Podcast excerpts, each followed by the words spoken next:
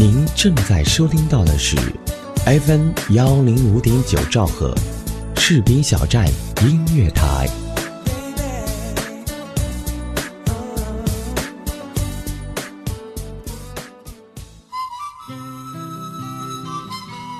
Hello，亲爱的耳朵们，大家晚上好，这里是 FM 幺零五点九兆赫士兵小站音乐台，我是一航，欢迎您来到城市夜未央。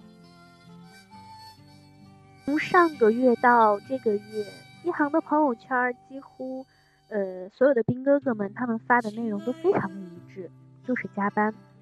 有时候问他们为什么会加班，他们说年底啦，工作量就比较大，任务也比较繁重，所以会经常加班。我说那你们周末没有休息吗？他说，哎，别提了，周末已经很久没有休息了。后来我在一号少尉的。公众微信号上发现了这样一篇文章，题目叫做“别折腾，还基层官兵们一个轻松的周末”。读完这篇文章以后，我想分享给大家，希望真的能够还基层官兵们一个轻松的周末。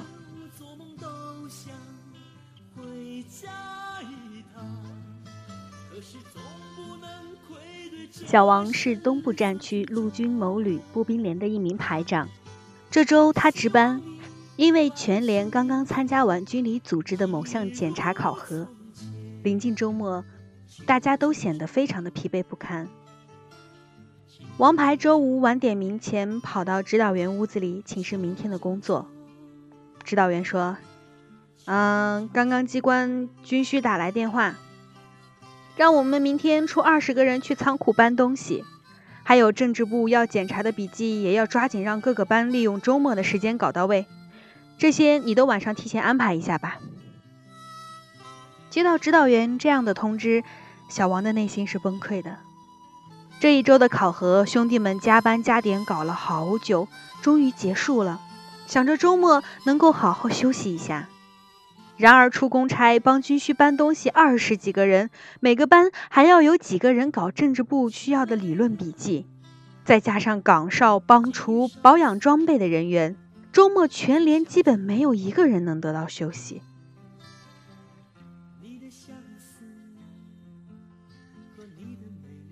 其实这样的情况在基层并不少见，对于一个身处基层的战士来说。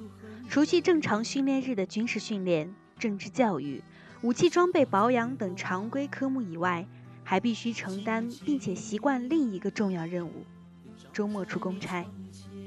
这些公差真是包罗万象、五花八门，作训的训练、军需的搬运、军务的扫地、祖宣的补本，不一而足。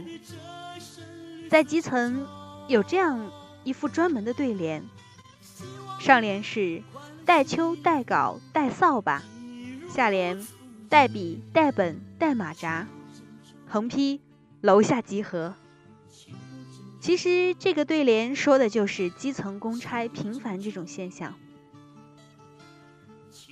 作者也曾在基层部队做过小调查，很多战士都非常盼着没有公差的周末，一周就这点时间能够自己支配了。结果还被各种公差占用。有一个四级军士长曾对作者说：“其实我们现在年轻的弟弟们不怕苦，管理严格，训练猛搞没有什么事情。大家要求很简单，就是能有一个轻松的周末。自从我军提出能打仗、打胜仗以来，考核、拉动、演习、比武。”部队实战化水平也不断提升，身处其中的人也确确实实感觉到比以前忙了很多，扎实了很多，这是件好事儿。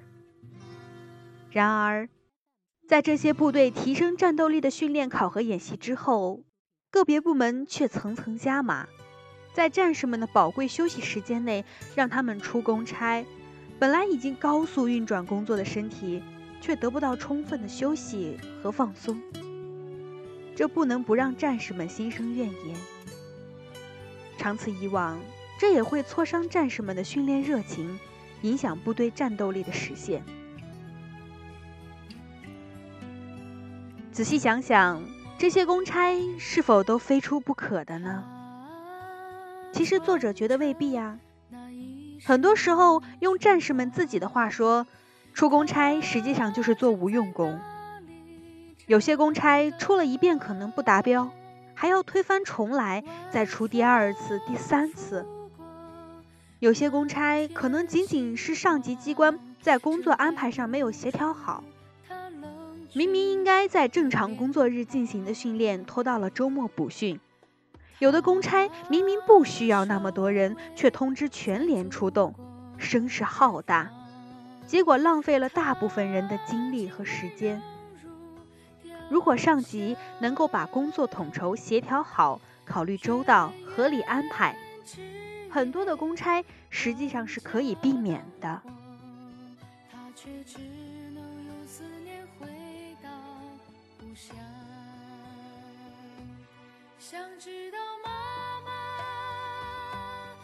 基层官兵的周末也是周末，上级机关切不可觉的基层官兵的周末是可以随意支配和调用的机动时间，进而占用基层官兵的休息时间。习主席不止在一个场合指出，领导干部要学会十个指头弹琴，强调统筹协调的重要性。弹好钢琴对首长机关来说，不能随意拍脑门做决策，想起一出是一出，要充分考虑到基层的承受能力，严格按照训练规律和阶段性任务以及部队作息，合理安排各种训练、考察、检查、休息等活动。作为旅团一级，更要针对自身实际，分清主次与轻重缓急。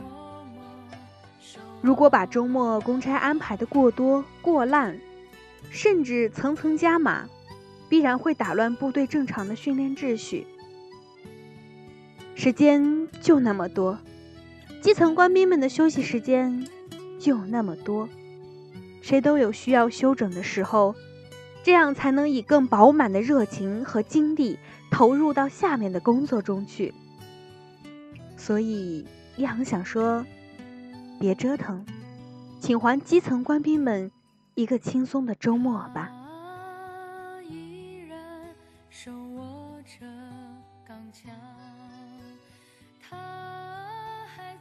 那今天的城市夜未央就到这里了，感谢责编子恒，监制浩然，我是一航。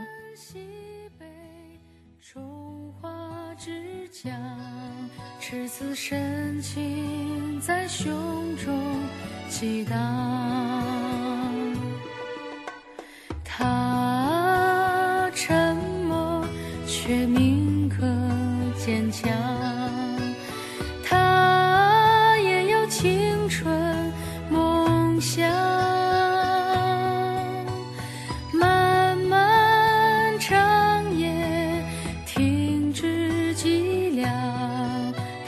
静静守卫中